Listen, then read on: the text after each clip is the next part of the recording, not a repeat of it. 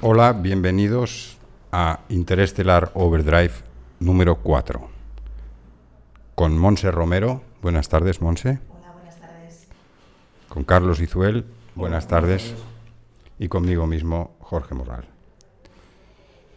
Hoy vamos a hablar en nuestro programa de creatividad aplicada. Y para ello tenemos a un invitado muy especial, que es un invitado muy difícil de presentar, porque toda persona multidisciplinar y que se dedica a muchas cosas es muy difícil de presentar.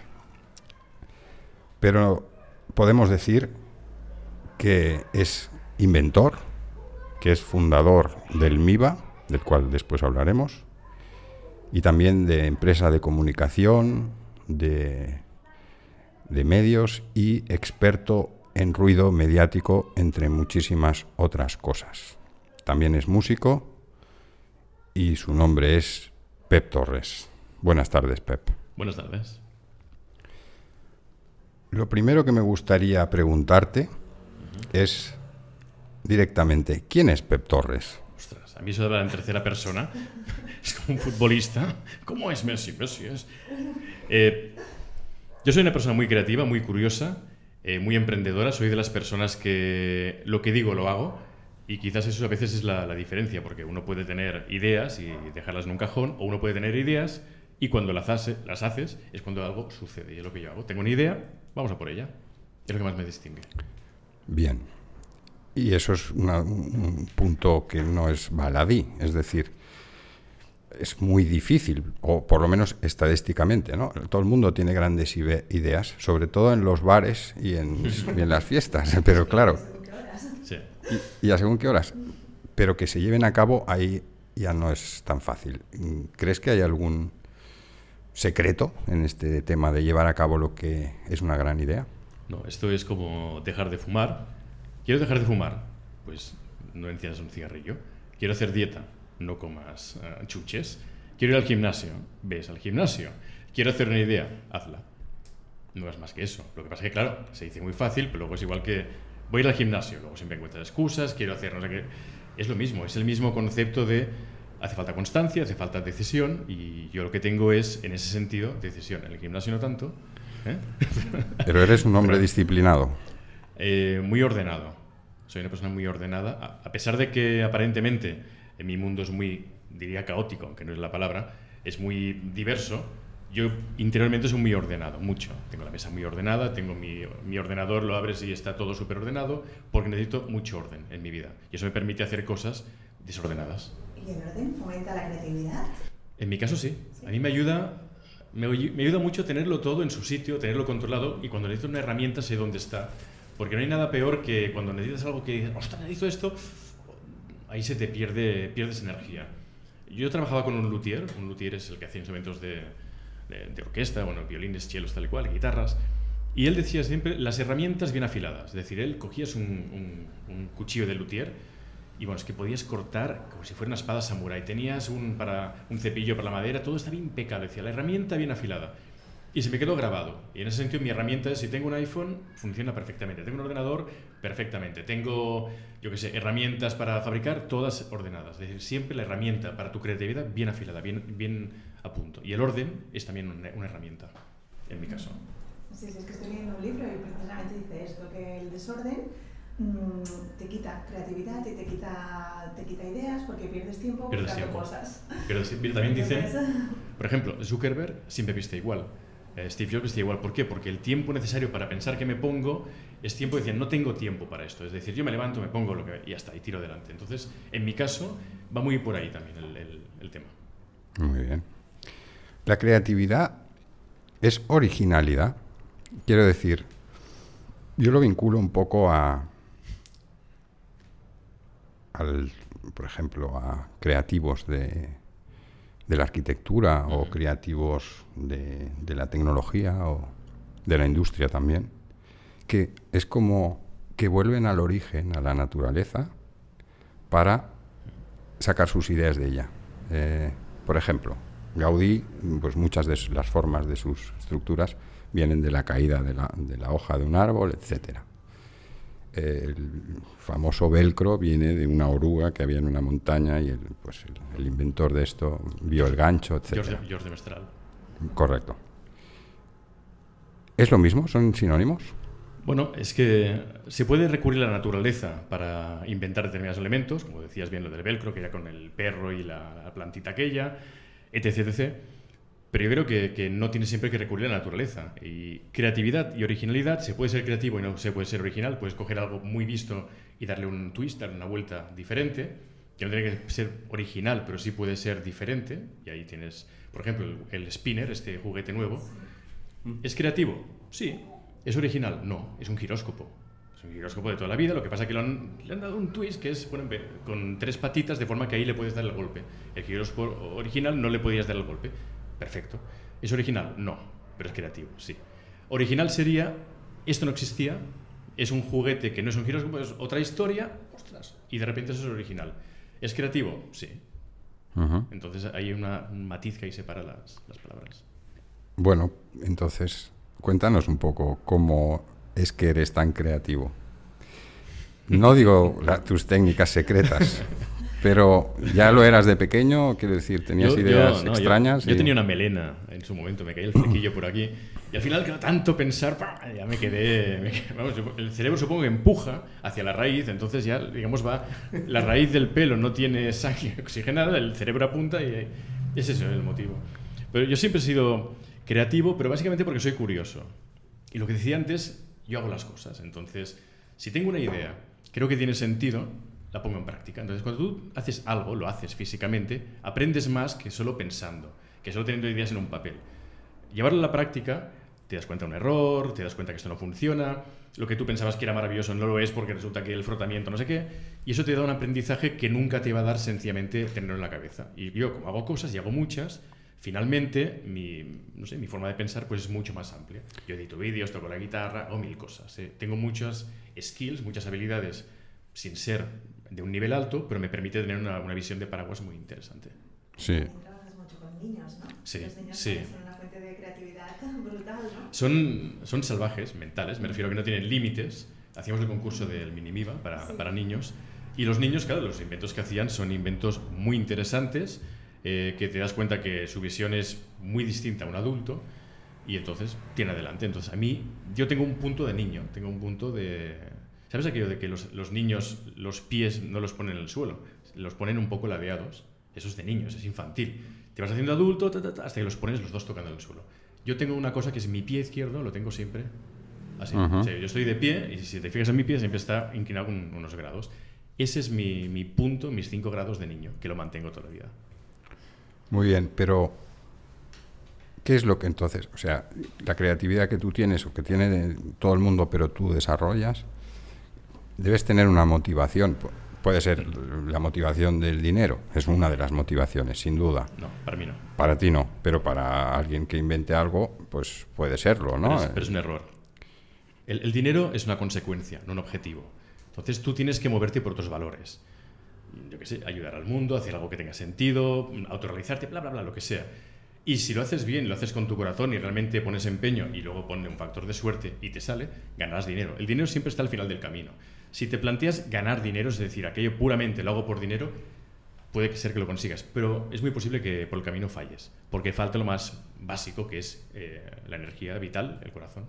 Sí, por eso. Pero, pero perso- personalmente a ti, tú, ¿qué motivaciones tienes para hacer tus inventos? Yo, eh, que soy inconsciente. claro, Ah, cual- cualquier persona con, con dos dedos de frente no haría lo que yo hago, claro. No, pero tú tienes muchas cosas encima de la mesa. Quiero decir, puedes Sí. tener 25 ideas de hacer un proyecto de, de- creativo que se te haya ocurrido, ¿no? Porque debes tener ideas cada día Sí. de estas así creativas. Entonces, pero has de, de poner un filtro, es decir, bueno, pues hago esta o esta o esta. Bueno, te- ¿Por qué dedicas tu atención y tu energía a un proyecto de- determinado y a otro no?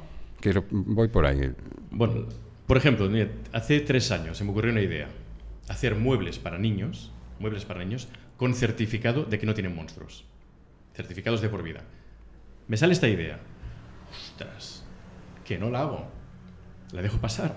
me olvido. ¿Cómo vas a dejar pasar eso? Eso no se puede dejar pasar. Entonces, bueno, pues, pues empecé a buscar fabricantes, eh, etc, etc. Claro, es que tienes que hacerla. Y hay ideas que es que no puedes dejarlas de hacer. Porque dices, lo hará otro y me cogerá un ataque. Que es lo que pasa, ¿no? No lo haces y luego, tres años más tarde, lees el periódico ¡ah, te- y vas a tu pareja, ¿lo viste? Sí, sí, ya lo sé. ¿Te, te acuerdas que te lo dije? Sí, me lo dijiste, me lo dijiste, sí, sí, tal. O sea, eso a ti también te pasa. Hombre, claro, que si me, que si me pasa, que si me pasa, vamos, vamos. Vamos si me pasa. Sí, pero no me acabas de contestar. de- eh, Es que, sí, claro, vosotros me, me queréis sacar el jugo aquí. no, pero Es- sabremos cómo lo hace. Me vais a dejar como una cáscara vacía. bueno, vale, no Bueno, insistiré. no, insiste, insiste, insiste. Bueno, es que quiero decir, puede ser el dinero, pues, que es, a lo mejor te gusta mucho el dinero y, y lo haces por dinero, perfecto. A lo mejor te gusta mucho el tema religioso y lo haces pues para crear Mm. unas escuelas, para ayudar a los niños pobres. Hay mil, millones de motivaciones, Bueno. pero en tu, me gustaría conocer en tu caso porque realmente son tus tu forma de, de atacar los problemas es muy, Vale. muy curiosa. Te diré por qué me hace ilusión. O sea, ¿por qué hago un proyecto? Porque me ilusiono. Ya está. A veces la ilusión es por- porque puedo ayudar a la gente, porque a mí personalmente me, me haces vibrar lo de los muebles y monstruos. Hay otros proyectos que digo, un trapo de cocina con imán, ostras, qué bien, qué fácil, qué chulo sería. Pues por ahí. Hay otros que es porque un cliente me ha pedido algo y le encaja el dedillo y voy a ganar dinero, pues perfecto. Yo no sé, me preguntaría por qué Elon Musk, ¿sabes? El, el Sí. de Tesla, ¿por qué el tío quiere ir a Marte? ¿Qué le motiva? Pues no sé, tendrá sus motivos, no lo creo que gana por dinero. De seguro que no. Desde El- luego. Steve Jobs porque hizo el iPhone, ¿qué le motivaba a hacer el iPhone? Yo qué sé, cada uno, Zuckerberg porque hizo Facebook. Esta gente, ¿por qué se levantan por la mañana y dedican tanta energía a ese proyecto? Pues ellos tendrán sus motivos, su historia personal. En mi caso, como hago tantas cosas, pues hay proyectos que son alimenticios, porque realmente voy a ganar dinero, pero la gran parte es porque me ilusiono, porque pienso, esto es maravilloso hacerlo. Como llevar un Viva itinerante, hacer un mueble sin monstruos, o yo qué sé, o una máquina de vending a pedales. Bien. Esto es... ¿Cómo, se te ocurre la frase? Porque tu hijo te dijo, papá. No, no, no, que va, que va, sí. De, hecho, monstruo". mi hija tenía dos años, cuando, o sea que era todavía, no está en edad, ahora sí que está en edad de, tiene seis, ahora, edad de monstruos tiene ahora. Bueno, de monstruitos, de brujas y tal, pero tal. Se me ocurrió porque vino una, yo hacía una cosa llamada Fly Days, que era los viernes, Friday, y el día de volar, Fly Day. Entonces, yo gratuitamente me sentaba en el museo, venía, venían personas con proyectos, y yo gratuitamente hacía una consultoría. Me sentaba allá, pedían cita y venían. Bueno, tenía lista de espera seis meses, no te Bien, pierdas. antes de que continúes, perdona, Pep, explicamos un momento bueno. qué es el museo, porque es que si no, la gente que nos escucha no sabrá situarse. Correcto. El, el MIBA, ¿qué es el MIBA? El MIBA es el Museo de Ideas e Inventos de Barcelona. Es, el, es mi proyecto personal que inauguré en 2011. Lo fundé de mi propio bolsillo, sin subvenciones, todo pagado bueno, a través de bancos que ahora me están persiguiendo por la calle. sí, claro, eh, todo tiene el reverso tenebroso. Pues monté este museo hace en 2011 y allí, aparte de tener un museo de inventos precioso, maravilloso, que se puede ver en, en- en la web, mibamuseum.com, para quien quiera, quien quiera verlo, pues yo pensaba, tengo que ayudar a la gente que tiene iniciativas, que tiene ganas, que tiene proyectos, y en vez de cobrar lo haré gratis. Entonces yo los viernes por la mañana me sentaré ya, quien quiera que pida cita, y bueno, les doy 45 minutos. Y empezó a llamar gente y gente y gente, y había un momento que habían seis meses de lista de espera para, para verme. Y en una de estas vino una, una chica y me dijo que quería hacer muebles para niños. Ah, muy bien, muy bien. Y me enseñó pues que tenía un mueble que se abría por debajo, que era un escritor, de estos que se despliegan. Y yo pensaba, ahí lo veo difícil competir contra IKEA porque por coste, no sé cómo lo vas a hacer. Y de repente me iluminé y dije, "Hostia, ya está, ya está. Tienes que hacer muebles sin monstruos. Y se me quedó con cara como de pez hervido. Y dije, sí, sí, sí, imagínatelo, certificado y no sé qué. Y ella. Y dije, no te, no te apasiona la idea. No, no. Y dijo, entonces no la quieres. No, no. Dijo, bueno, entonces recupero mi idea que te he dado. No, no, no. Vale, y me la quedé. Y la puse en un cajón. Pasó un año y entonces mi, mi assistant, la, la subdirectora, del museo, me dijo, oye, esta hay que hacerla. Y pensé, es verdad, es que esta hay que hacerlo. Y decíamos, ¿por qué lo hago? Por ilusión. Ujú. Y la empecé a hacer. Y ya está. Entonces, de ahí surgió la idea. De una idea que regalé a alguien que no la recogió y la recuperé y la, la puse en marcha. Y para cada mueble hay un, señor que se mete debajo de la cama. No, es el, por ejemplo, el primer mueble es una cama que tiene un periscopio. De forma que si la niña dice, hay, hay una bruja, no, miras por el periscopio, ves que no hay nada debajo, tiene una luz, porque se ilumina todo por debajo, y ya está, a dormir. Ah, o sea que no son solo certificados, No, no, no, es no, un no. adhesivo y ya está. No, no, no, aparte, y aparte- Están equipados. Sí, lo que pasa que también el mueble, cuando se está fabricando, la fábrica, el operario que cierra la caja, por contrato, ojo, por contrato, tiene que abrir la caja, ver que no hay ningún monstruo, sellar, meter el papel pap, y cerrar y precintar la caja. Y entonces la envía. Ah, Y el niño recibe un- una cama certificada que no tiene monstruo. Y luego aparte tiene el periscopio. Porque, perdona, porque habría que decir yo soy autónomo y los autónomos tenemos mala suerte. Entonces tú imagínate que los monstruos existen, ¿no? Y llega un niño y aparece un monstruo, ¿no? Me demandan a mí. Entonces, en todo caso, que firme la fábrica. Usted no ha firmado, pues... no. Claro, claro, legal- legalmente es, es problema del fabricante. ¿eh? Entiendo, entiendo, está muy bien esta idea. No sé si comercialmente, porque es rentable ser creativo siempre, es, es rentable invertir en creatividad. ¿Qué quiere decir ser rentable? Pues que los recursos que obtienes son superiores a los que inviertes. Sí, muy vestido, es decir, estoy alimentado. claro. Bien, pero yo me Me estáis refería... entrevistando. Si no, no Sí, estaría aquí. No digas lo que te pagamos porque... Bueno, Pero de todas maneras, me refiero, un- hay empresas que pues invierten, por ejemplo, en fuerza de ventas y menos, en, ya no digo en desarrollo y todo esto, sino en creatividad. Porque en realidad la creatividad va en relación inversa a los recursos. Eso es verdad. no, en absoluto. ¿No? Creatividad es todo. Es decir, cualquier idea que sale. Sí, pero el hambre agudiza el ingenio. No, eso es un tópico. El hambre te hace tomar decisiones, digamos, para solucionar el ahora y aquí. Y no es cortoplacista. El hambre, la ansiedad, la angustia, la falta de recursos no te hace pensar en estrategias de futuro. Te hace pensar qué hago ahora para llegar a fin de mes. Y eso no ayuda. A, eso el ingenio no. Eso es para sobrevivir. Cuando, mira, los Hare Krishna, por ejemplo, yo trabajé en un restaurante vegetariano y el jefe era el, el presidente Hare Krishna y me decía, mira, cuando vas a rezar, antes de, de ir a rezar, hay un bol con comida, con, con curat jamons, que es una bola y tal. Dice, porque rezar con el estómago vacío no se puede. Tú no puedes pensar más allá pasando hambre. Tú primero come y ahora estás bien, ahora reza. Ahora inspírate. Y eso es así. Entonces, ¿quieres ser creativo? Estate bien alimentado y ahora piensa en, en futuro. En una empresa que está con el agua al cuello, venga, va, pensemos. Tú que si vas a tener una solución de futuro, no, vas a ver qué haces hoy para vender y sobrevives. Eh, El, el hambre y la agudicia del ingenio es un refrán que ha hecho mucho daño. Es decir, sí, muy bien, pero no, eso no es verdad. Y menos hoy. Claro. Bueno, pero eh, Pero eso no quiere decir que sean las adecuadas, que sean las que te van a llevar lejos. No sé, Eh, yo discrepo en esto porque primero porque soy refranero y sé que para cada refrán hay un contrarrefrán, es cierto. Sí, sí, claro. Pero mm, tampoco es, no me refería a poner las cosas en un extremo, ¿no? De, de hoy o, o ya muere la empresa, pero quiero decir, en una cierta falta de recursos es indudable que agudiza el ingenio y que te hace buscar soluciones donde crees que los recursos, el dinero, las influencias, lo que sea, mm, pues Bueno, Creo yo. Yo pensaba esto- que tú, para, porque por ejemplo, para convencer a un banco de que te financie un museo hay que ser muy creativo. no, hay que ser hip- hipnólogo. Vale. Usted mire el péndulo. ¿eh? Exactamente. Y ahora cuente hasta 10 hacia atrás. Y deme y la pasta. Y deme la pasta. Claro, no, no hay que ser creativo. Hay que Bueno, entonces mm, es rentable mm, invertir en creatividad. Sí, claro.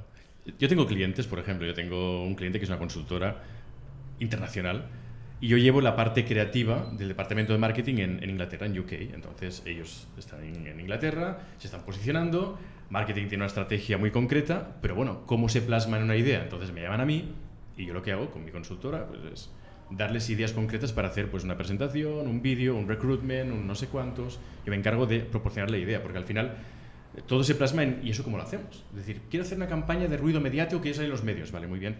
¿Y cómo lo haces? ¿Cuál es la idea? Entonces, alguien tiene que tener la bombillita y yo soy ese alguien. ¿Soy, eso- ¿Soy rentable? Por supuesto. Ah. claro que sí. Vamos, De esto quería hablar. me ganó la vida con esto.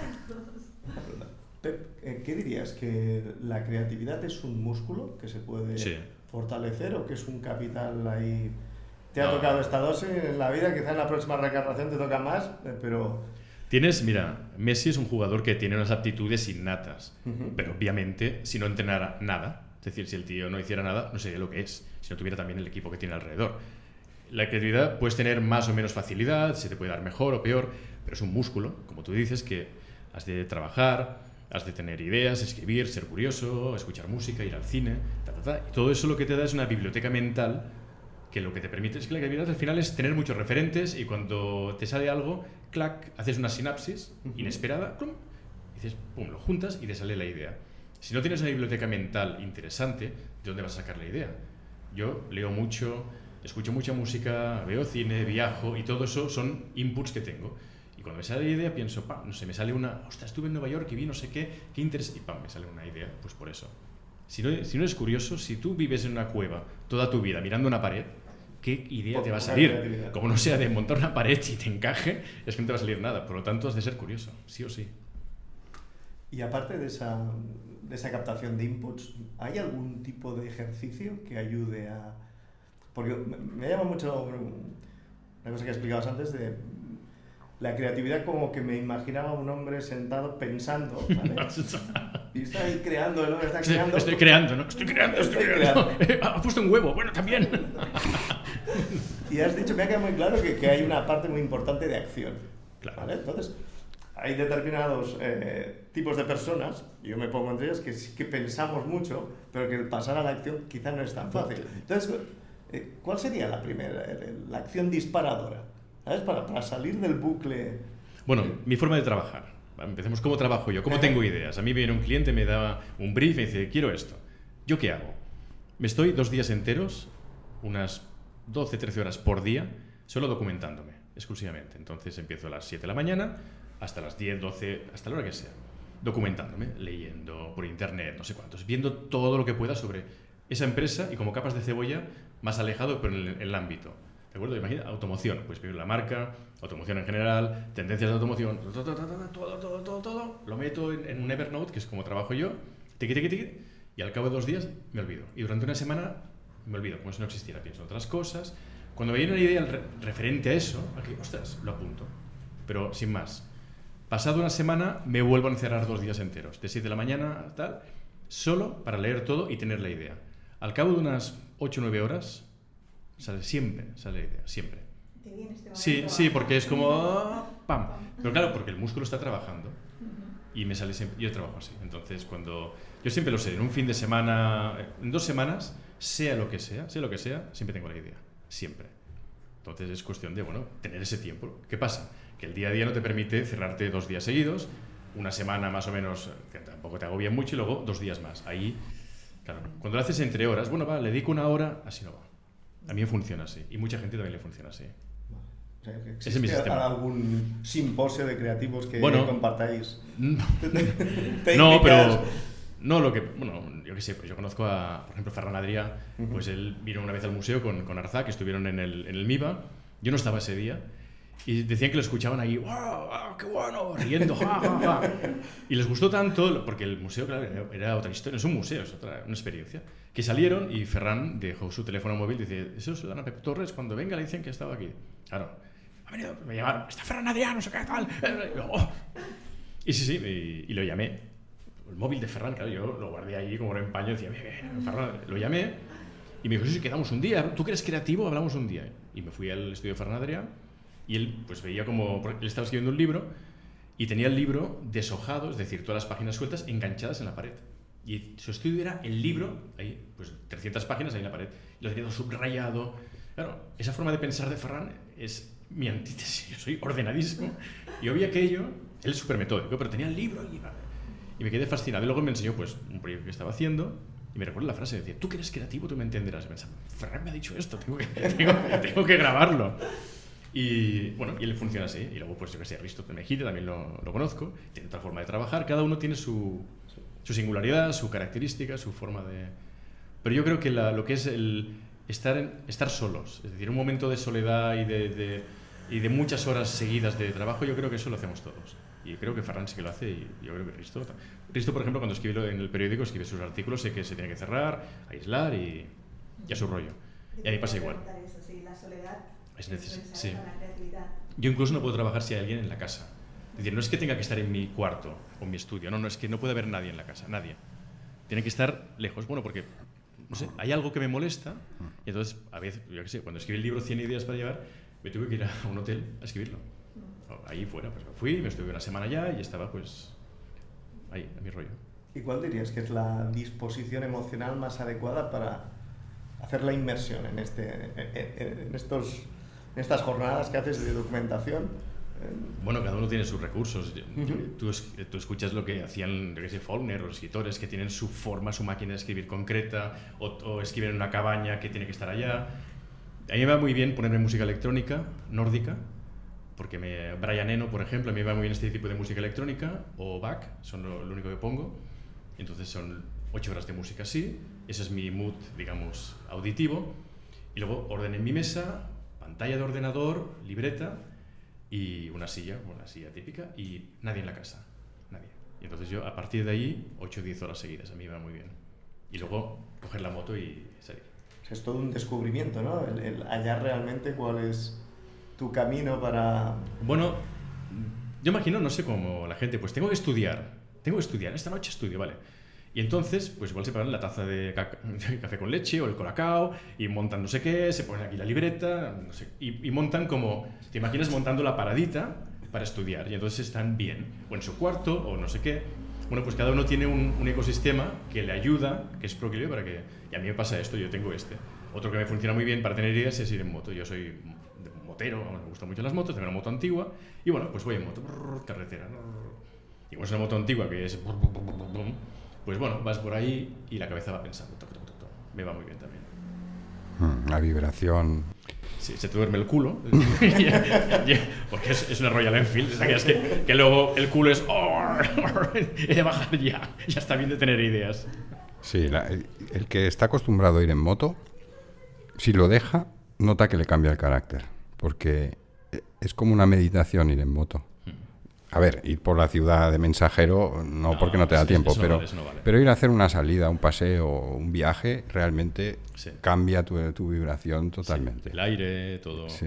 Bueno, y además, bueno, pensad que nos quedan dos telediarios. Dentro de Exacto. 10 años máximo estará prohibido. ¿eh? Sí, sí, sí. Sí, lo- lo- Lo los, humanos, los humanos nos van a prohibir conducir.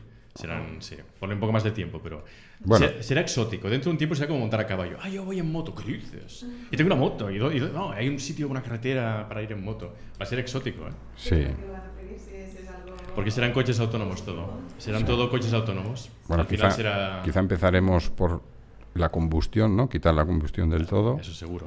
Y Volvo- podremos conducir un poco en plan eléctrico y dentro de X años pues ya ni Es eso. que el problema son los humanos. Al final, ¿por qué hay accidentes? Tú llegará un momento a tus tataranietos, bisnietos les explicarán, pues mi tatarabuelo iba en un vehículo, ¿eh? sentado encima de líquido inflamable, sentados ahí todos con su familia detrás, encima de un depósito de líquido inflamable, a 100 por hora, separados por una raya pintada, que si hacía alguien así, se iba al otro lado, porque no había nada que lo evitara, y cruzándose con gente como él, en líquido inflamable, viniendo de cara. Y en una carretera le pasaban 5.000 de esos. ¿Qué dices? Sí, cualquiera podía hacer, sí, cualquiera podía hacer así, chocar y explotaban, explotaban. Ah, ¿Qué dices? Y así cada día, cada fin de semana, durante 30 años. y vivió, sí, sí, vivió. Murió de viejo. Y tú se te pondrán los pelos de punta a pensar eso. Cuando los coches vayan solo. Es que es verdad, es una locura. Vete Sí. a la carretera, ahora pensando en eso, que el que te viene de cara se ha dormido, está con una llamada, que cualquier cosa que es un sonado y te puede chocar. A ti Sí. tu familia y luego explotáis. no coges el coche nunca más. Ahora mucho más con todo lo de los móviles, WhatsApps y esto realmente es tremendo, Claro, ¿eh? porque claro. aparte ves a todo el mundo. Pero ¿cómo nos desplazaremos con drones? No, con, con coches autónomos, es decir, tú, tú lo pedirás, te vendrá a recoger, será automatizado y irá la seguridad, será... Eso también va a provocar muchas cosas. ¿Sabías que los donantes, digamos, las, las donaciones de órganos son muchos por accidentes? Cuando no hay accidentes, ¿qué va a pasar con eso?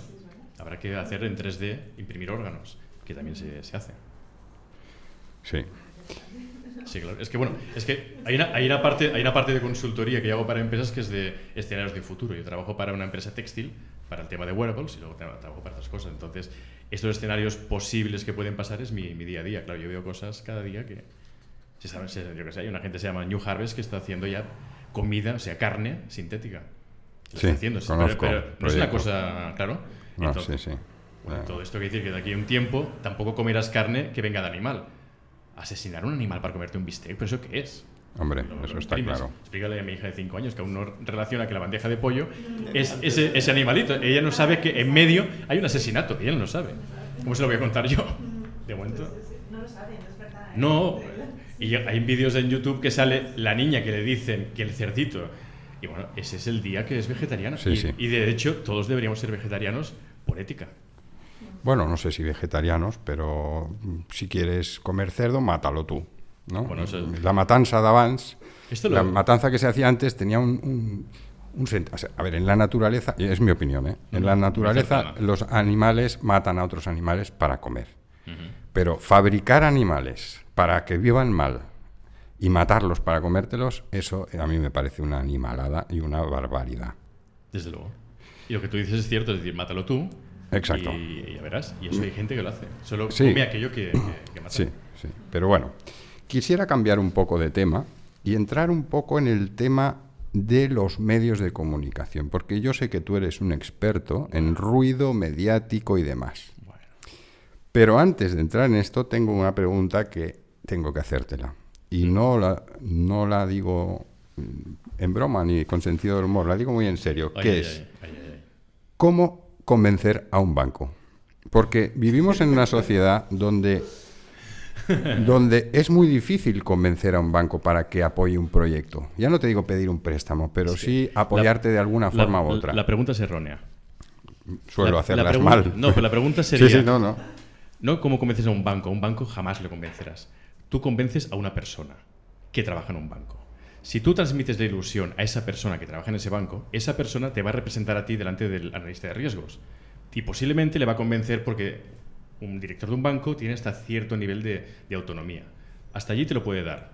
Lo convences tú. Por lo tanto, hasta ahí es fácil.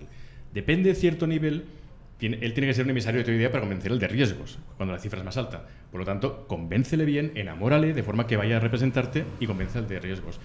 Jamás convencerás a un banco, pero sí a una persona. Ese es el concepto que tienes que ir cuando pides un crédito. Pues me parece una respuesta mejor de lo que esperaba, francamente. O sea, mucho más práctica y directa. es- No esperaba tanto.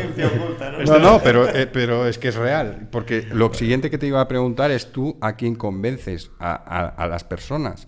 Claro. Tú tienes un- una actividad muy importante de conferenciante por todo Sí, el mundo claro. y, y se supone que son empresas y grupos de gente que quiere, les interesa saber cómo haces tú ciertas cosas o que les ayudes a hacer ciertas cosas o que les ayudes, les enseñes a hacer ciertas cosas. Y yo pienso que el contacto con la persona es lo más importante ¿no? en estos casos. Por supuesto. Claro. Vale, eso es lo que... ¿Amplío la respuesta o la damos por buena? Sí. Eh, es que puede ser un poco ambiguo, pero ponle un poco de... Sí, para que no quede tan, que no quede tan ambiguo. Me está sacando el jugo ya. Sí. ¿Est- ¿Esto, es de, ¿Esto es de atrecho es de verdad agua? Es, eh, es correcto y Que no, que no vaya a ver potable. digas, no, no, no, no. El no agua puedes beberla, no es, es potable.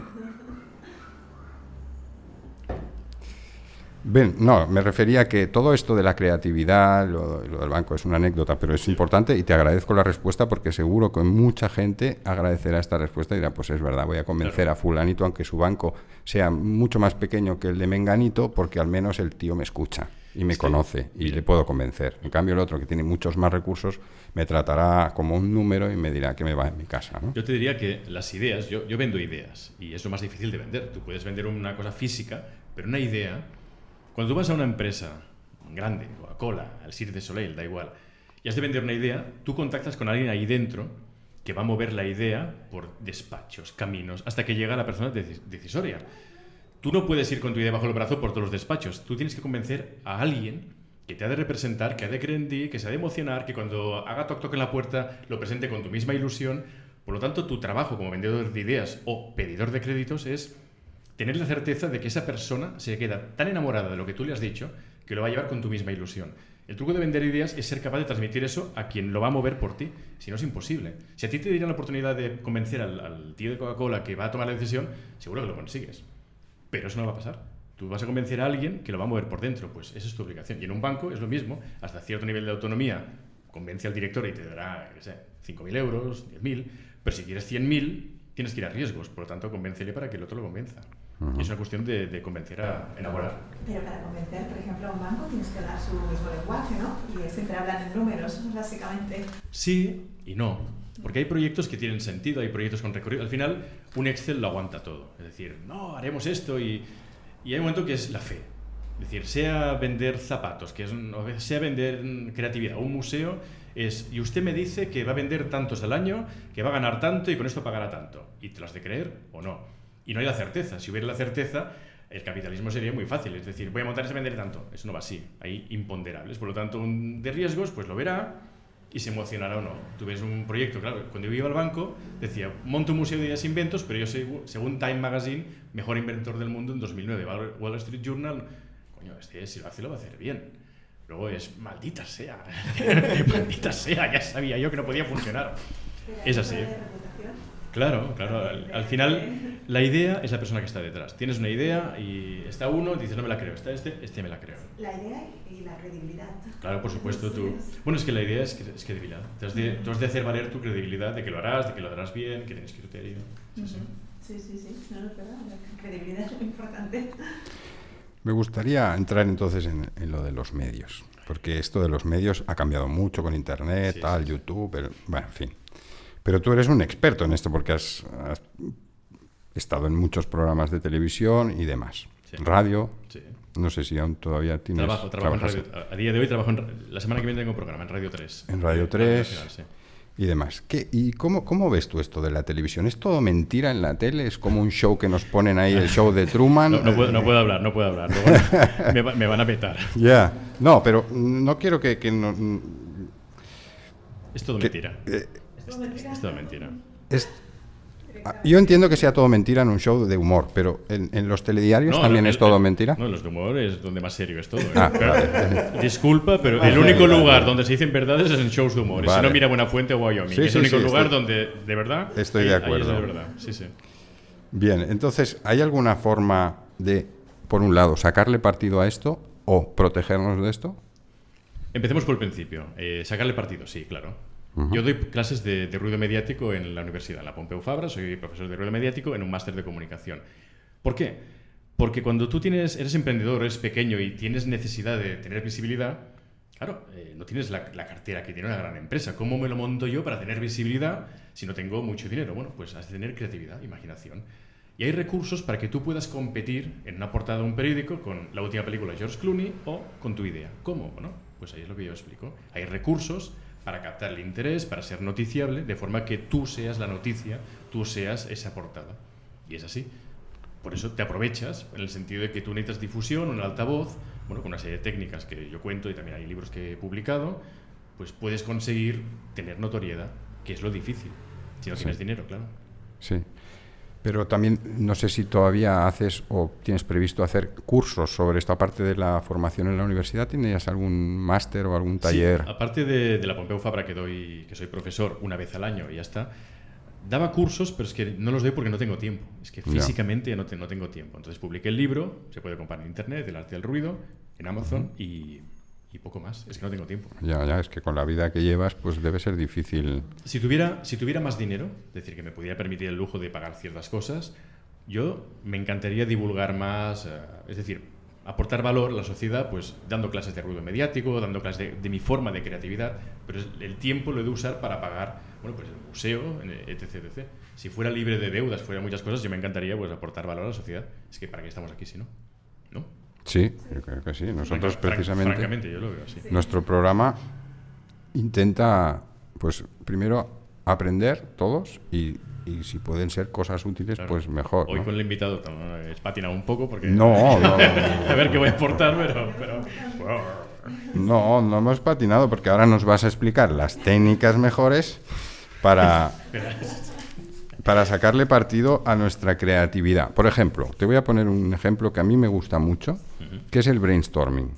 Bueno. Que bueno, es muy general y todo el mundo brainstorm, pero un brainstorming bien hecho tiene unos resultados realmente sorprendentes. ¿Estás de acuerdo con esto? No.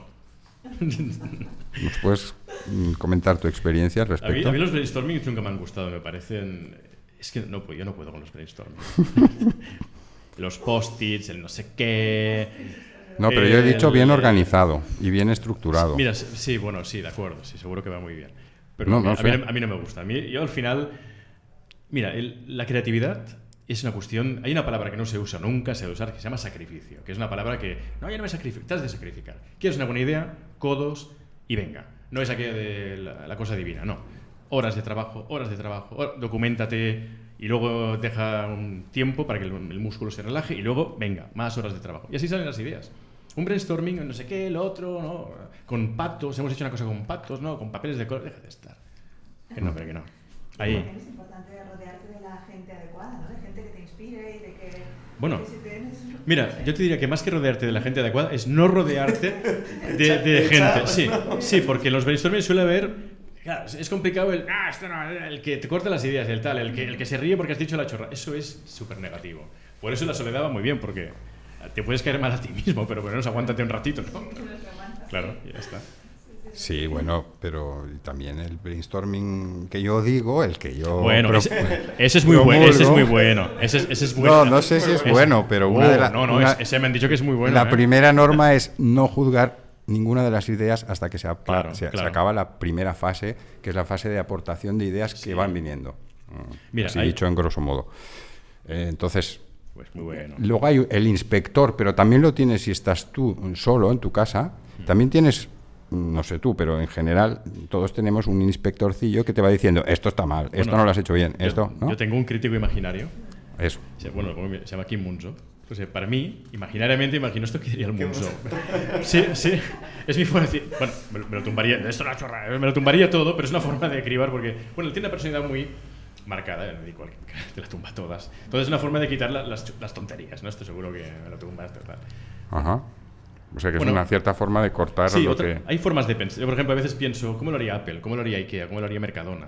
Como ponerte en un papel de alguien que tiene unos parámetros muy Ujú. concretos, dices, si esto lo hace Apple, lo haría así, sí. Mercadona, IKEA, porque son matices, son como un perfume, tienen matices distintos. Y Mercadona se parecen en que es un precio económico, pero uno eh, tira más a un diseño ta, ta, ta, y el otro tira más a funcionalidad. Entonces, Mercadona y IKEA pues tienen matices. Eh, Apple es el otro extremo, como lo haría Ryanair, Vueling, EasyJet, como lo haría Iberia, como lo haría un Telefónica, como lo haría un Orange, como lo haría Facebook. Entonces, pensando cómo lo haría tal, te ayuda también a... Bueno, son truquillos, pero son truquillos mínimos, ¿eh? Ya, eh, bueno, pues codo- codos, ¿eh? codos, codos. quitemos... Dices en el libro que, que, que no hay ideas buenas, ideas malas, hay ideas que se hacen. Y las que no, se correcto, hacen. sí, sí. No hay idea. también es hacer, ¿no? Tienes una idea, hazla. Claro, y claro. es lo que pasa, ¿no? Es que, Sobre mi-. Es que nunca puedes decir, mira, un- hace tiempo, en una conferencia, me vino una señora de setenta y pico de años. Se acerca, en una conferencia, había de todo y vino, claro, una señora mayor, me vino, muy encantado, muchas gracias, no, no sé qué, tal, muy bien. Tengo una idea hace tiempo que nadie me hace caso, nadie me hace caso, hágala usted, me la regaló, hágala usted. Digo, bueno, ¿y cuál es la idea? Que no- es que la he dicho y nadie me hace caso. Digo, es que es muy mala. Ahora yo voy a decir a la audiencia a ver qué les parece, si es buena o mala. A me parece excelente. Ella decía, cuando te, te compras zapatos nuevos, eh, la señora esta mayor dice, claro, te, te rozan y te has de poner polvos de talco. Pero te pones polvos de talco, lo que sea, y, y queda sucio, queda blanco. ¿Por qué no inventan polvos de talco de color carne?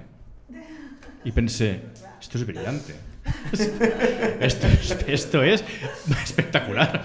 ¿Qué le parece? Me parece, usted se va a forrar si lo hiciera. Pues que es muy mala. Pienso, esto es buenísima.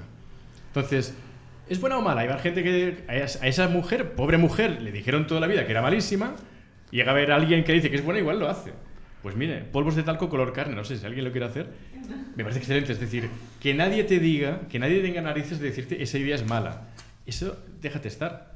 Eh, seguro que te lo, lo, lo decía Schopenhauer. Cualquier idea, originalmente, lo- cualquier verdad, primero se la re- rechaza absolutamente. Sí. Luego se la ridiculiza y finalmente se la acepta como una verdad. Yo también, yo también creía que era buena. El, último, el de última hora, yo también dije que era buena. Un churro, ¿no?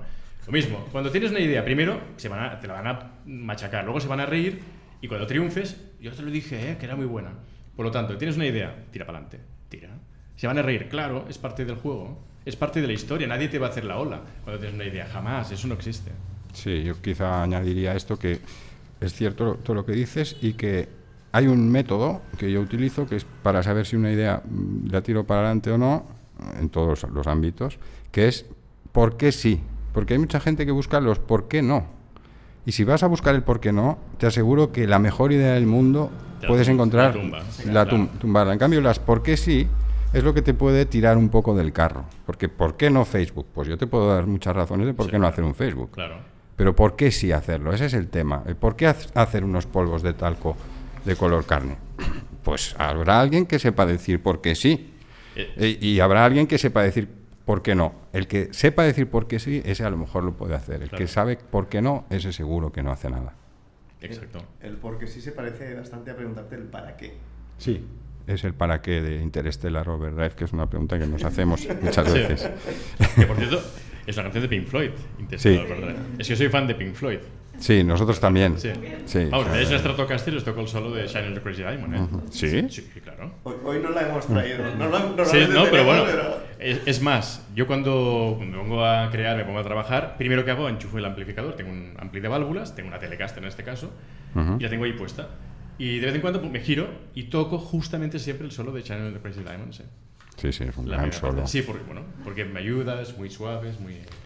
Es muy bueno. Bueno, Eso que decías. como un de- añadido, ¿eh? solo era para dar un poco de chicha. ¿eh? de las rutinas de cada uno, de cómo Mm. hablabas del estudiar, que me acuerdo cuando iba a la facultad, que me escuchaba mucho Pink Floyd. Mm. Hubo una época que me pasé al Uma Uma, ese disco un tanto... Un poco para atrás. Que ¿eh? hubo una época que no- lo ponía, pero no, me equivoqué un día de revoluciones y no me di cuenta hasta medio disco.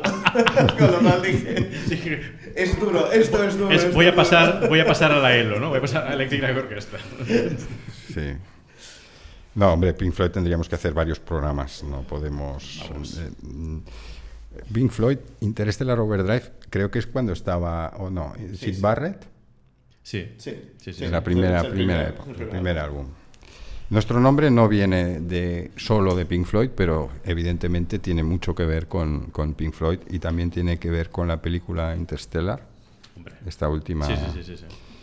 Y bueno, por ahí van los tiros del nombre. No fue un nombre mm, por la canción solo. De hecho, cuando decidimos el nombre, pues mm, yo estuve un tiempo que no recordaba que era una canción de Pink Floyd, porque al ser del primer álbum y tal, yo escuchaba otros álbumes y con Carlos muchísimas veces jugábamos a escribirnos una frase, por ejemplo, del muro y el siguiente tenía que completar el, el párrafo. Esto lo hacíamos en Esto, clase. esto del muro de WoW. O sea, que sois de Pink Floyd, Pink Floyd, ¿eh? Total, sí. Qué bien. He caído en el sitio de menos, menos, no, menos mal, menos mal. Sí, yo creo que es. Es de un mis grupo- referentes, ¿eh? junto con que también Police otro- también, deja lucir. La creatividad en la música, pues también es un- una cosa seria, ¿no? Quiere decir que con, en, en el mundo que vivimos hoy, que hay tanta, tanta copia, samples y corta y pega, y aún así la creatividad sale. Es decir, Claro. hay mm, versiones que son mejores que las originales y, y hay cosas que son corta y pega puro, que, es- que son con una genialidad Bueno, y una creatividad. Mira, aquí te diría que Tainted Love, la canción de Soft Cell, es una versión. Es mil veces mejor la versión de Tainted Love que la original, que era la Motown. Sí, sí, estoy Es de el acuerdo. ritmillo, el tum, tum, Sí, sí, el-. Sí, sí. Eso es genial. Eso era un, un anthem auténtico, ¿eh? Sí, sí. Ah, vamos, vamos. Sí. Andrés, hemos bailado Yo lo vi en Madrid, lo vi en Madrid. Bueno, mm, vayamos a temas más... Sí, Carlos, por favor. Tenemos un creativo Mm. ahí generando, eh, creando ideas Mm. y ponemos otro a su lado. Esto parece un chiste, ¿eh? Es un italiano, Sí, un no, a ver. aquí- aquí son dos. Son dos creativos que entran a un bar y uno dice... ¿Qué, qué- qué pasa cuando los, los juntamos? Eh, ¿Eso genera lo que las sinergias, genera una nueva, una nueva dimensión de creatividad o realmente es difícil que se entiendan Bueno, diría- los creativos? Lo digo por el... Está muy claro Los, tener la los- idea de los- los egos, ¿no? Y todo el... los egos y también el cómo podemos sumar, ¿no? Porque es- después de todo trabajamos con organizaciones y es, eso la creatividad parece que cuando miramos al individuo como que es más fácil. Tú nos explicabas tu camino, y es cómo eso lo pongo en común con otros y Pues que te, tengan esa capacidad. te- te- te pondría un ejemplo. Tú pondrías dos pintores a pintar un cuadro. Un lienzo en blanco y dos pintores, dos super pintores, ¿eh? Venga, tú una parte y otra. No. Pues dos creativos, es decir, una conversación, es decir, dos creativos en modo distendido, vamos a hablar en general.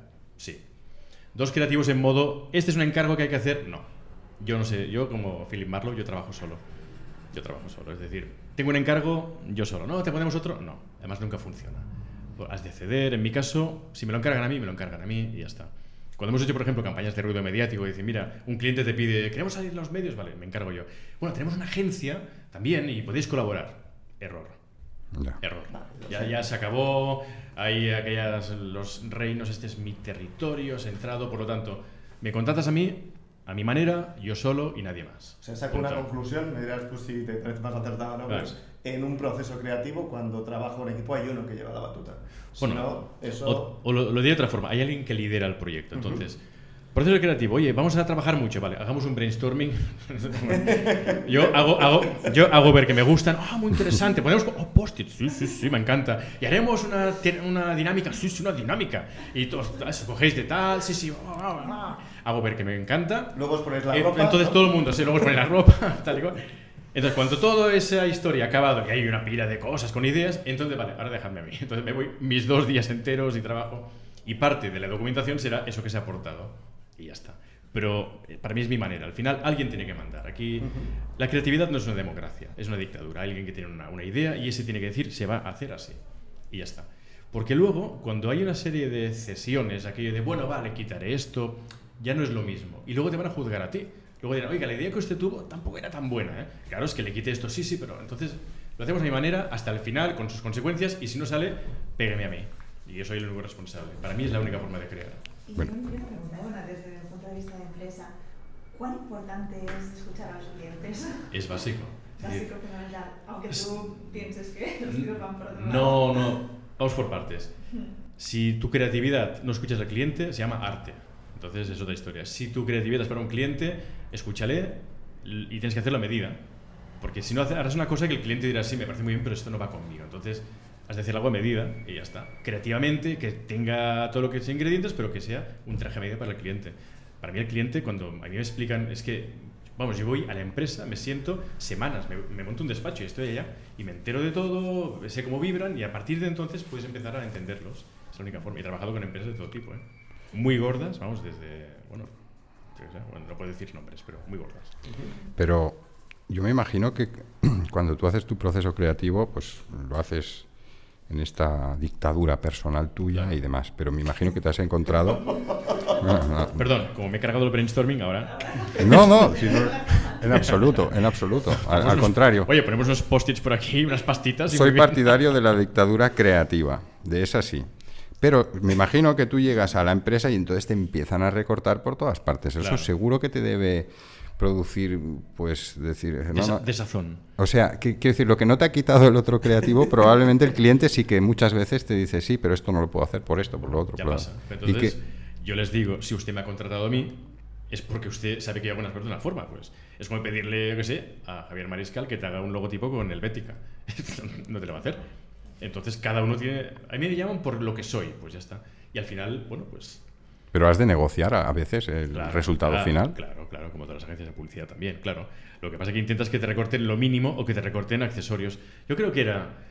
¿Qué publicista era? No, no recuerdo. es- seguro que hay cualquiera que nos va a ver. Ya no recuerdo. Pues había uno que decía, vamos a hacer un anuncio, un spot, y vamos a meter un tío en calzoncillos que se le vea todo.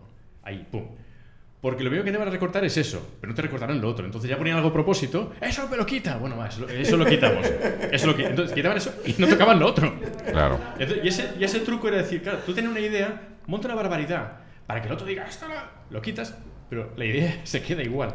Te- Añádele algo. Sí, Entonces. este, con lo que hacían en la censura también. Sí, ¿no? bueno, pues mm, no sé cómo decía el efecto tío en calzoncillos o algo así, o el culo al aire. Algo Ajá. así. Mete una barbaridad, te la quitan y no te tocan lo otro. Es el truco. Está muy bien ese truco. Es una manipulación total, ¿no? Bueno, eh, es como los post-its. eh. Sí. sí.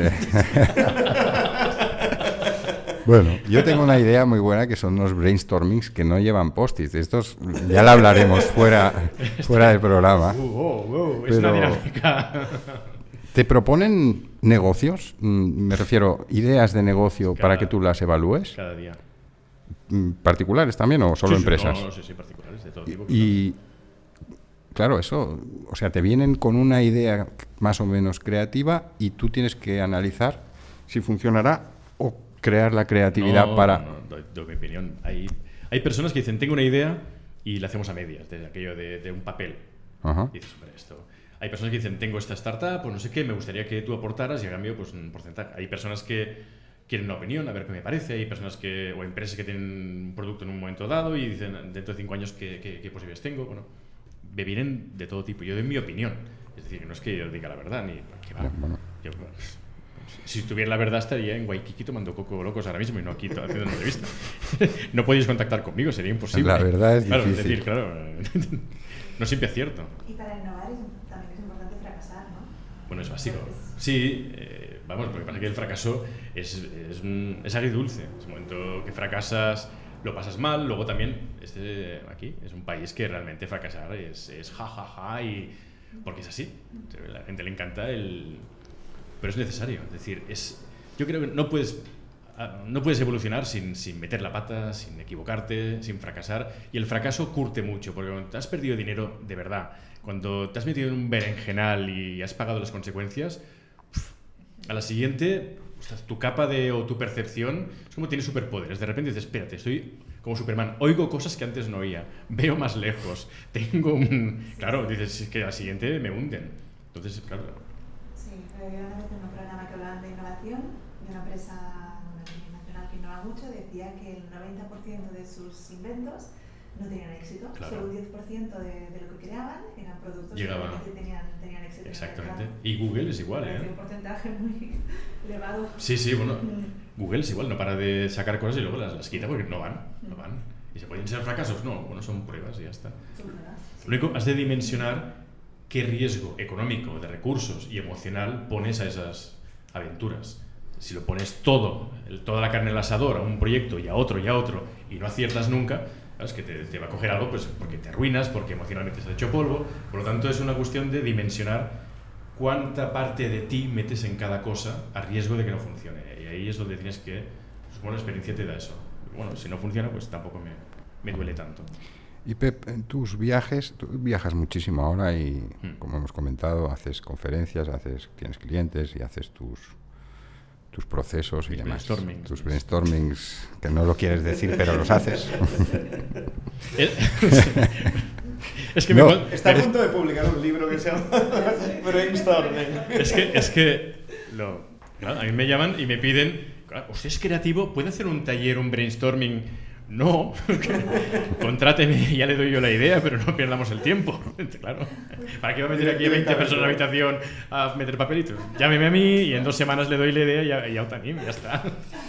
Bien, pero aparte del brainstorming, Sí, yo, lo perdona, que- que- yo iba por otro lado. Quería decir, tú en tus viajes, ¿has notado que en ciertas zonas del mundo hay más creatividad que en otras? ¿Que la gente está más como despierta? ¿Que hace más cosas en menos tiempo con ideas pues, más originales o más con más chispa? ¿Has notado como una polarización en el mundo, por ejemplo, Europa, Asia, eh, Estados Unidos, Sudamérica? Yo noto que el mercado anglosajón, sobre todo norteamericano, eh, su forma de, de trabajar es muy funcional. Entonces las ideas son algo más que se pone sobre la mesa para, para que vaya o no vaya. Entonces, aquí, por ejemplo, que es latino, aquí en, en España, por ejemplo, en Europa, cuesta más porque la creatividad no se valora tanto, hay que ver. Allí es, buena idea, vamos a ver, se hace una reunión, se monta y en 10 minutos ya ves si la cosa puede tener sentido o no. Entonces, se da oportunidad. De hecho, Estados Unidos es un, país que se inventó, se inventó a sí mismo. Todos los grandes referentes son inventores, desde Franklin a todos son inventores. Por lo tanto, ahí me parece un lugar, por eso Silicon Valley va como va, es decir, un lugar donde las ideas se les da sentido o se matan al minuto uno. Fracasa, fracasa rápido, el lema es así. Y aquí, en cambio, bueno, las ideas bueno, son más pasionales. Ahora, cuando, también, aquí cuando se meten, se meten también hasta las últimas. Ya. Son como más profesionales de la, de, la- las hacen trabajar mejor. Yo, francamente, el mejor lugar para desarrollar ideas es Estados Unidos. O Canadá también, aunque sea diferente, pero sí, sí, sin duda alguna. ¿eh? Si quieres desarrollar ideas, vete allá y te escuchan. Yo, qué sé, yo he estado... El Cirque de Soleil vino a- al museo hace, años ya. Vino por allá, vino a conferencia y luego me dieron una tarjeta. Oiga, este museo nos encanta, tal, si va a Montreal, visítenos. Y yo, bueno, esa tarjeta la tengo, pues Cirque de Soleil. Pues no es que si va a Montreal, claro, yo, yo tengo que ir a Montreal. Pues no, pues me cogí un billete de avión y me fui a Montreal. Es decir, yo no voy por casualidad. Mira, justamente pasaba, iba camino de Groenlandia y mira, o pasaba por el Polo Norte. Pues no, has de ir o no vas. Porque ir para nada es una tontería, ¿no? Pues total, como dice el... Pues me fui. Yo compré mi y me fui allá. Hola, ¿qué pasaba por aquí? Como me dijo, ah, pues bien. Y bueno, te montan la reunión, se sientan todos, te dan la tarjeta, se presentan y tú explicas. Si tiene sentido, seguimos. Pues, pues casi, casi diría así, monté un proyecto espectacular con el Cirque de Soleil. Con el Cirque de Soleil, ¿eh? que no es un poco de pavo. En su, en su cuartel general en, en Montreal. Ajá. Sí, sí.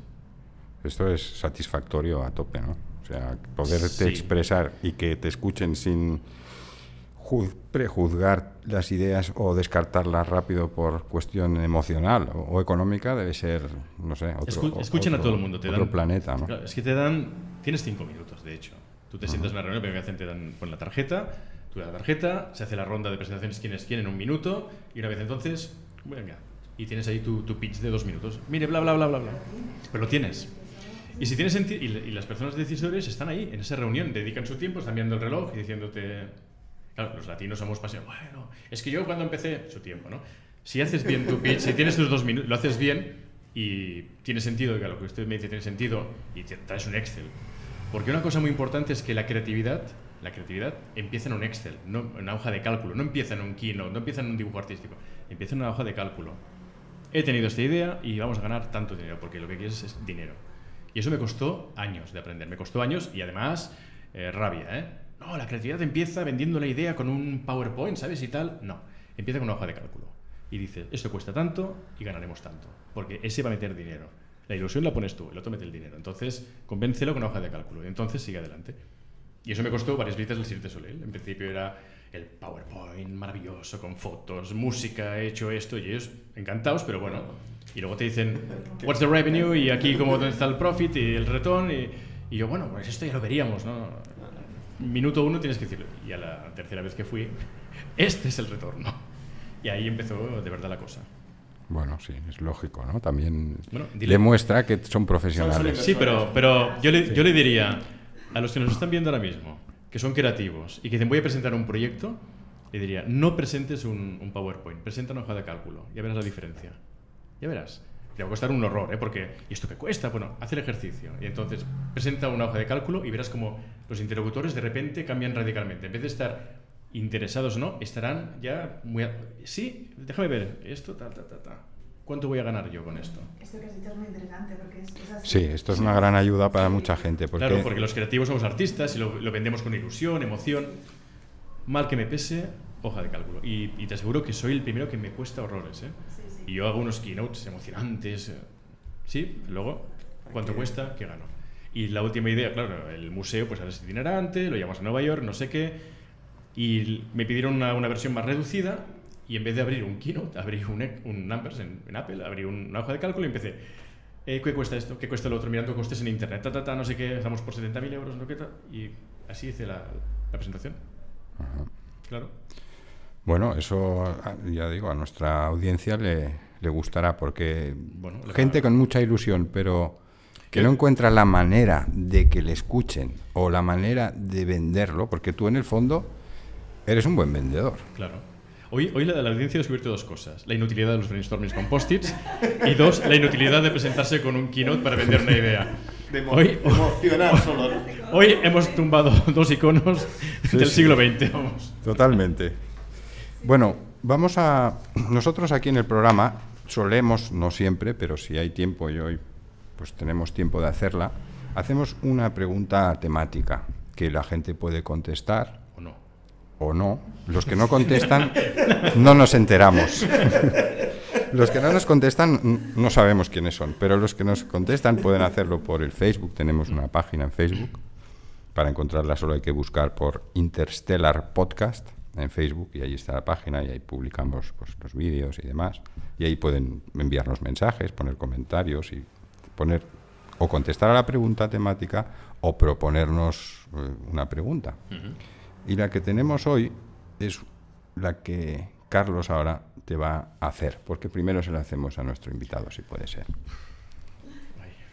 Me preparo, ¿eh? Ah, muy, muy fácil. Es- Bueno. Sería, tú has tenido en tu vida distintos momentos creativos. ¿En cuál de ellos serían el que has, dirías, he alcanzado, he alcanzado la cima de mi creatividad? Madre mía, está, está, está. Hasta, hasta ahora. muy buena, ¿eh? Me gusta, me gusta. O sea, el momento más, más, el momento más creativo de mi vida. Aquí hay muchas respuestas posibles, ¿eh? respuestas ya a nivel radiofónico de aquellas. El momento que nació mi hija, ese, eh, tiramos por ese rotero, el momento que hice el museo. Pues no sé qué decirte. La verdad es que no sé, porque Pr- Primero igual valdría la pena decir es qué tengo que hacer para reconocer o qué me indica que he sido creativo. ¿no? Es- es- ¿Cuál sería un indicio de que he sido creativo? Bueno, la respuesta de los otros, mi satisfacción, el impacto que tiene eso.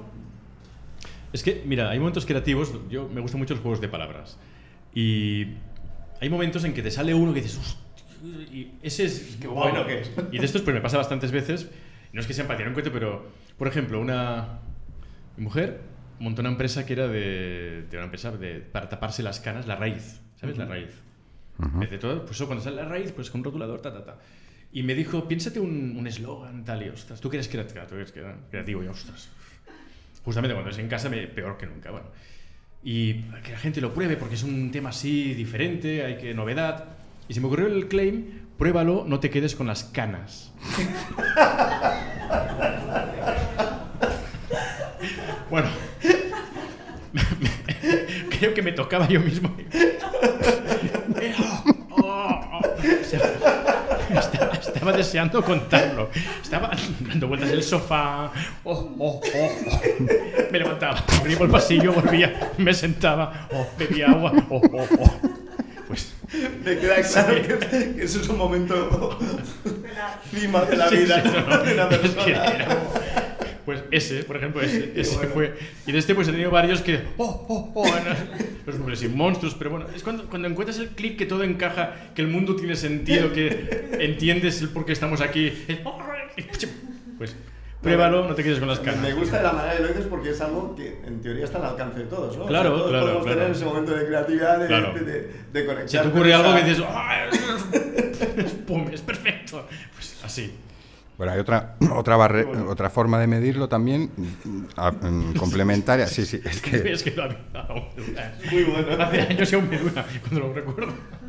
y Perdón, ¿Puedo preguntarte qué te dijo tu mujer sobre tu idea? Sí, sí, pues se fue. Ya está, así, así un media horita. Se puso. Sí, se puso, lo usó, sí, lo usó. lo usó y de hecho iba a las ferias con y claro, y todo el mundo lo veía, oh, que es bueno, sí, sí, ya, ya, oh, sí, sí, ya, ya, que me va a contar. Oh. Sí, sí. Pues mira, igual ahora que pienso, ese ha sido de mis momentos, culminar. porque no recuerdo, no tengo otro ejemplo, ese, ese fue histórico, ¿eh? ese fue histórico, vamos. Ay, qué bueno. Bueno, yo decía esto, el acto más creativo que has hecho, que has tenido, pero ah, la otra forma de medirlo, quizá para ti o para cualquier creativo, es un- pues, o un agradecimiento de alguien, o una, una resolución de un problema realmente grave, o una emoción que alguien te demuestra de que le has hecho pues más feliz, o que su vida fuera más fácil, o que esa persona o esa familia o esa empresa fueran más felices. Hombre, sí que, sí que- ¿Recibes eh, Sí, gratitud? Sí, sí, mucho, mucho, mucho. Claro, hay, hay una parte, cuando hacía Flydays pasaron 300 personas por, por mis... ¿Y cómo eran? ¿Las personas jóvenes, mayores o de, Ah, to- de todo, tipo? Mira, de hecho en Vimeo, creo que si pones Pep Torres Flydays, colgué 30, porque al final cuando salían los filmamos. ¿Qué le ha parecido? Y bueno, Sí, los he visto. es digno de escucharlo. ¿eh? Me ha cambiado la vida, no sé qué, es así. Porque te venía alguien con un problema que no sabía cómo enfocarlo, tengo este negocio, eh, no sé qué, y tú le hacías el pruébalo, no te quedes con las canas de turno. ¡Pam! ¡Oh! Y entonces se le abría un mundo, le veía un camino recorrido, podían probar y así, claro. Gente que va a mis conferencias, que cuando bajo el escenario se me acerca, gracias por lo que ha dicho, me ha hecho pensar. Sí, me pasa mucho, claro. La satisfacción es, claro, lo que decía, ¿para qué estamos aquí? Para aportar a los demás. No Claro. para quedártelo tú ahí, no para mí. No. Tengo un conocimiento, tengo una habilidad, puedo comunicarla, pues ya está. Es que si no, no evolucionaría. De hecho, hay gente que, que está ahí, que tiene ideas geniales, que igual tiene la autoestima baja, que no sé qué, que no se atreven a hacerlas. Cuando ven el ejemplo de alguien que lo hace, dicen, lo voy a hacer. Y entonces ese Einstein o Stephen Hawking que está ahí escondido porque es introvertido, porque yo qué sé, y no lo hace por lo que sea, por ejemplos que va viendo de personas que lo hacen y que van destacando, dicen, pues yo también. Y solo con tú activar a alguien que igual ni conoces, porque igual están viendo esto, lo han leído un libro, eso es genial.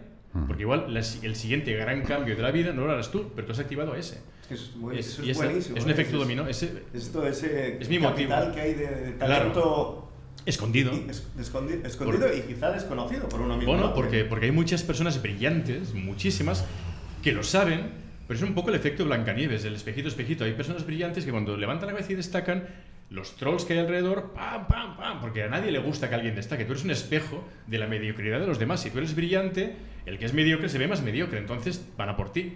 Y entonces la persona que es brillante se esconde, no lo hace tal, y su talento lo, lo mete bajo tierra y pasa la vida sin pena ni gloria, y el mundo desconoce que hay ese talento. ¿Qué es mejor que destapar ese talento y hacerlo brillar? Claro. ¿Tienes algún tipo de consultoría por Skype para lo mismo que hacías? No tengo tiempo. No, es una solución para... no, a mí me encantaría, a mí me encantaría, como hacen ahora el masterclass.com, que tienes a, pues, a toda esta gente. Sí, sí. A mí me encantaría, lo que pasa es que lo que yo hago no puedo grabarlo. Bueno, igual sí que puedo, no sé. No, por Skype quiero decir, consulta en directo. Mm. No, es por ti. es Lo- los no. fly... fly... Los fly no puedo. no lo puedes hacer, Lo claro. dejé de hacer porque al final, seis meses de lista de espera, eh, todos los viernes. Si un viernes viajaba, la gente de ese viernes pasaba la semana siguiente, jueves y viernes, sí, no- y al final tenía, trabajaba gratis. Luego habían semanas, Pep, tienes miércoles, jueves y viernes, gente viene aquí, y yo encantado, pues que tenía que facturar. Al final lo, lo cerré. El día que lo cerré, bueno, la gente, pero yo llevo cuatro meses esperando ya. Pero es que, oiga, que no. Hice lo que pude. De vez en cuando hay alguien que me viene a una conferencia y, y bueno, va y me siento con alguien y me estoy pues media horita, pues, pero claro, veces tengo una cola de 30 personas después de bajar del escenario y no puedo coger a uno. Entonces, deme su tarjeta. No, porque me va a enviar un email.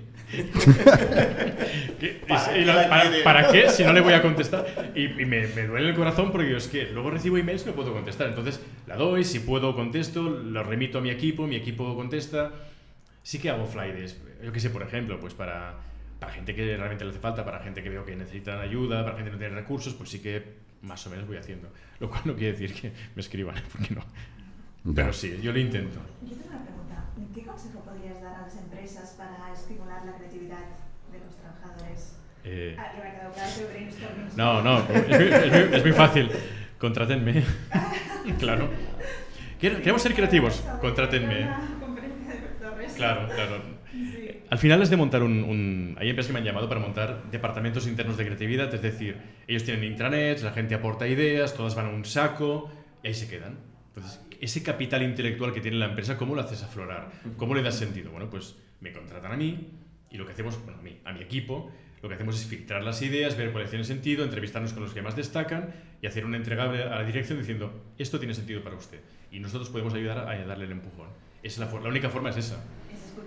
Claro, porque luego lo que pasa en una empresa, cuando tienes una idea y la presentas, eh, mira, tengo, un amigo, tengo amigos novelistas que publican novelas, y cuando lees una novela de un amigo tuyo, el sol se puso en el altar, oh, el sol se puso por el atardecer, porque tú lo conoces y lo ves, o tengo un amigo que es actor y lo ves y dices, ay, por favor, y, y los otros, es buenísimo, y dices, por favor, por favor, pero es que falso.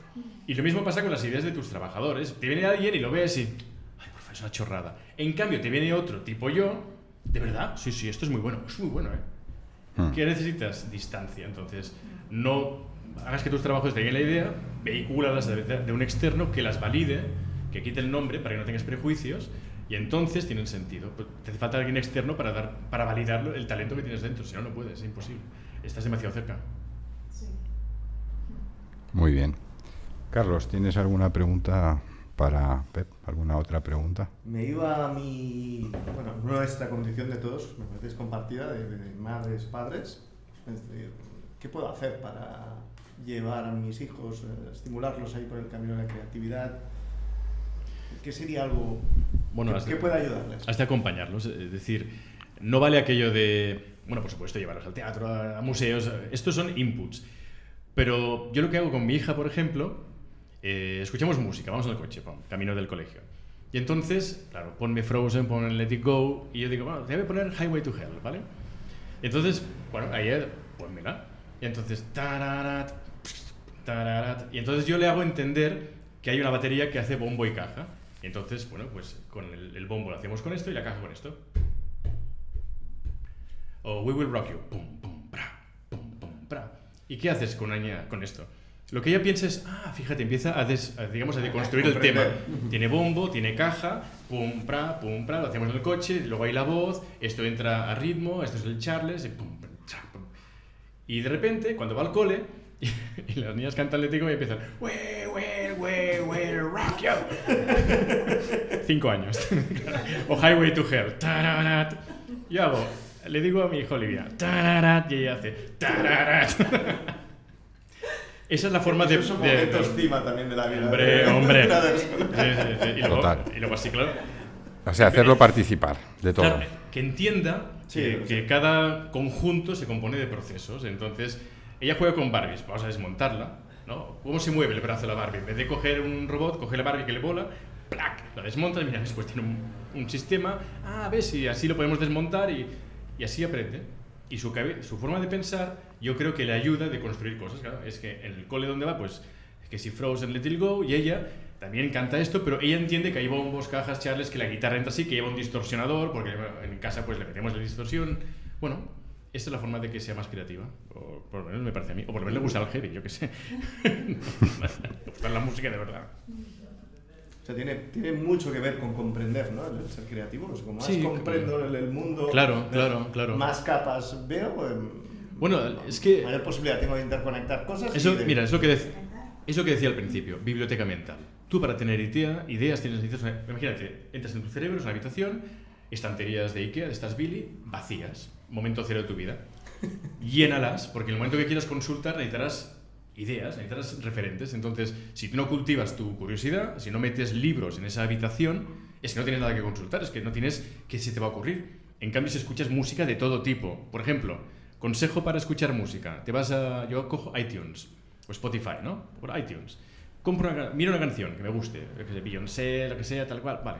Quien ha comprado esto también ha comprado no sé qué, y clico en la que ha comprado, vale. Quien ha comprado esto y a tiro de 5 o de 6 llegas a un grupo que Ni idea. aleatorio, lo compras. Vete a saber quién es y te escuchas ese disco. Y a partir de aquí empiezas a llegar a temas que jamás hubieras llegado por ti mismo. Y además sin influencia de amigos, sino que quien ha comprado esto ha comprado lo otro. Y ves, bueno, pues por azar, por, por un algoritmo, llegas a grupos desconocidos. Yo lo hago mucho eso. Entonces compro grupos que a veces es una cagada, dices, esto es un churro, no sé quién ha comprado esto. O hay veces que dices, ostras, no está mal. Y a partir de ahí, claro, yo escucho mucha música que rarísima, rarísima. Pero bueno, es curiosidad. Es experimentar. Claro, claro, es que mi- si cada uno tuviera una habitación con libros, lo que decíamos, la biblioteca mental, igual entrarías en mi habitación y dirías, ostras, qué cosa más rara, porque hay de todo. Igual en la tuya y cada uno tiene su, biblioteca. Pero lo que está claro es que si no tienes biblioteca no tienes nada, por lo tanto, llénala. ¿Y esto es común a otros...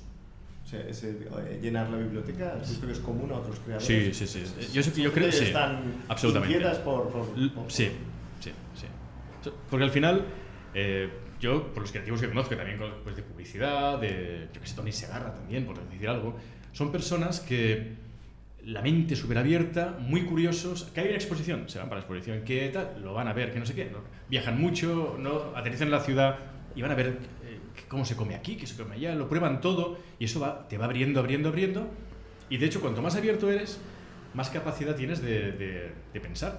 Por eso, eh, habitualmente la política se trata en que la gente no piense, porque el secreto está en la masa, como dice Telepizza, por lo tanto, si no piensas es más fácil de controlarte, de tenerte en una casilla y que hagas algo concreto. Cuando empiezas a pensar, eres un radical libre. Allí ya tienes criterio, que es lo que hoy en día no se valora.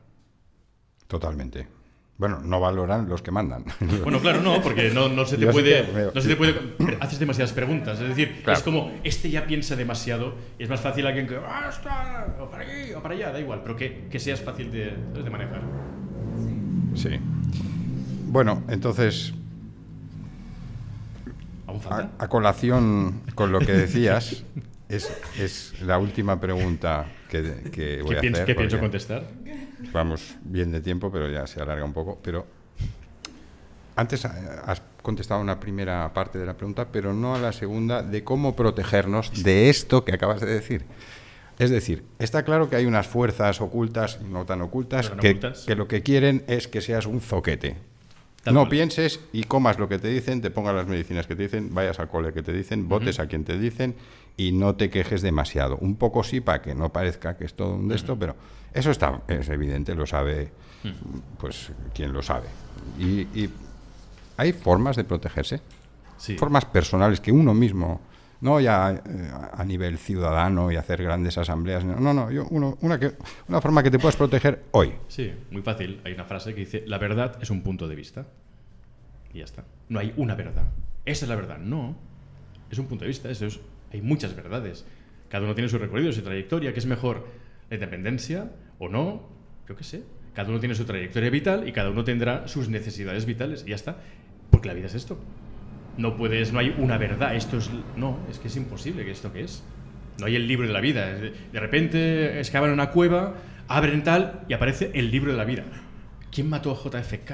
¿Cómo es esto? ¿Qué es mejor? Busca que esto... E- Esta es la verdad. No, eso es una estupidez. Por lo tanto, ¿no quieres que Sí. te controlen? Piensa. Ya está. Duda de todo y tu verdad será tu punto de vista. Ni mejor ni peor que otra. Será tu verdad. Solo faltaría encima ir a imponer allá. La religión es lo peor que nos ha pasado a todos. La religión, esto de un dios. Vamos, hombre. ¿Crea usted?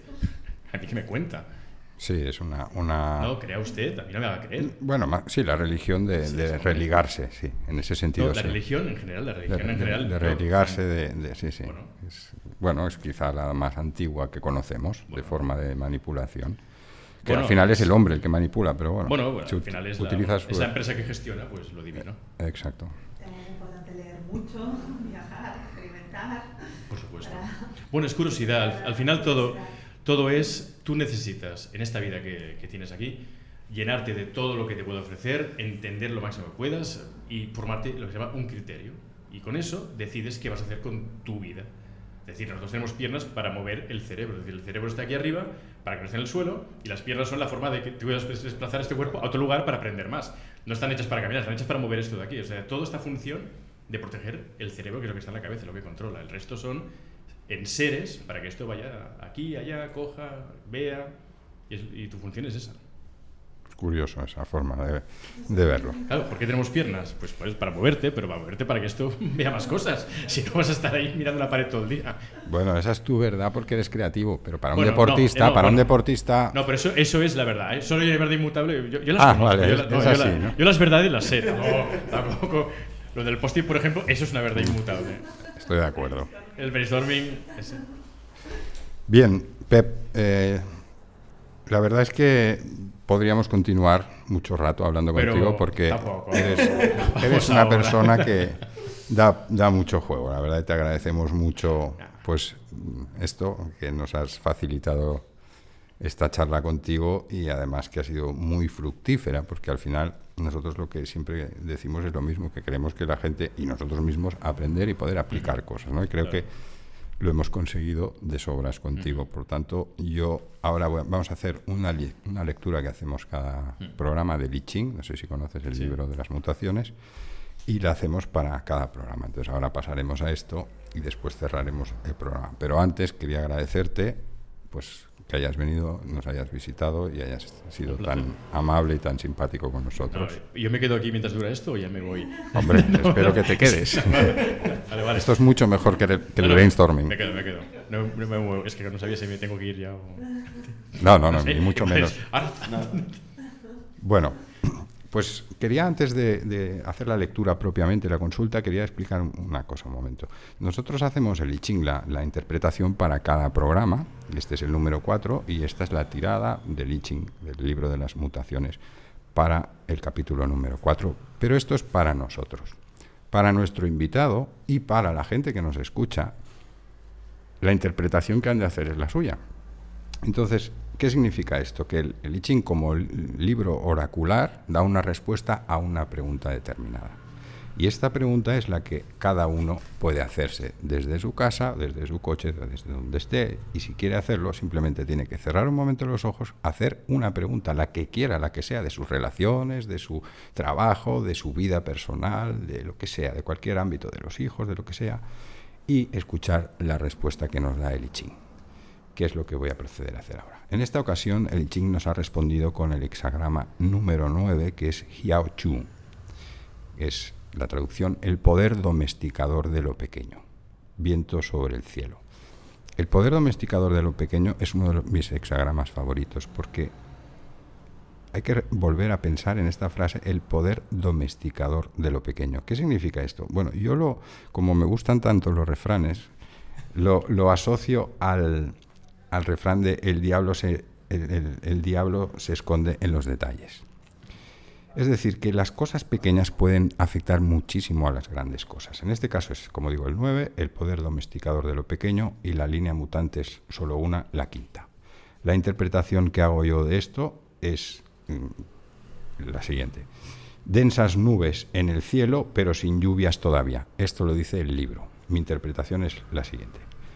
La situación no es desfavorable, pero hay obstáculos. Por tanto, se impone utilizar medidas preparatorias para lo que viene. No acciones audaces por el momento, pero sin embargo se pueden tomar acciones sutiles y generosas. Porque las fuerzas positivas, fuertes, están en cierta forma en este momento subyugadas por una fuerza menor, más débil.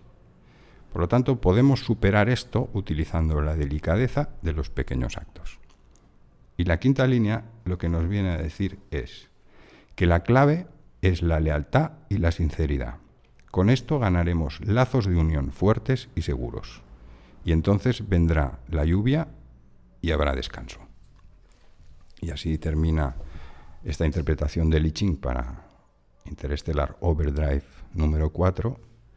Agradecemos muchísimo una vez más a nuestro invitado Pep Torres y a nuestra audiencia que nos escuchen nos vean en vídeo en YouTube, nos comenten cosas en Facebook, nos envíen mensajes. Como sabéis, en Interstellar Podcast podéis encontrarlo en YouTube. Y si te parece, Pep, nos podrías dar una vez más alguna forma de contacto contigo eh, para que los, quien quiera ponerse. Bueno, al principio has dado una serie de datos y me gustaría repetirlos para. Quien quiera ponerse en contacto conmigo puede ir a la web peptorres.es donde está el formulario para contactar. Sí, ya está, peptors.es. Vamos a pues, focalizar toda la energía Perfecto. En esa web, cualquier persona, empresa que quiera contratar y pagar muy bien a PepTorres puede dirigirse directamente a peptorres.es. Como dicen, now we're talking. Exactamente, sí. Exactamente, puede hacer que su empresa brille como, nunca se ha imaginado. Y por lo demás, pues muchas gracias de nuevo. Mm, me despido yo y os dejo con mis compañeros y espero que nos veamos pronto en el siguiente Interestelar Overdrive. Carlos. Nada, nada, decir que ha sido un placer estar, compartir este, este ratito y que, bueno, me ha quedado lo de, las... no me voy a quedar con las canas de decirlo. Genial, genial. Muchas gracias, porque bueno, sabemos que eres una persona súper ocupada, de hecho estabas ayer en Buenos Aires, o sea que muchísimas gracias, nos hemos reído, hemos aprendido un montón y muchísimas gracias. A vosotros.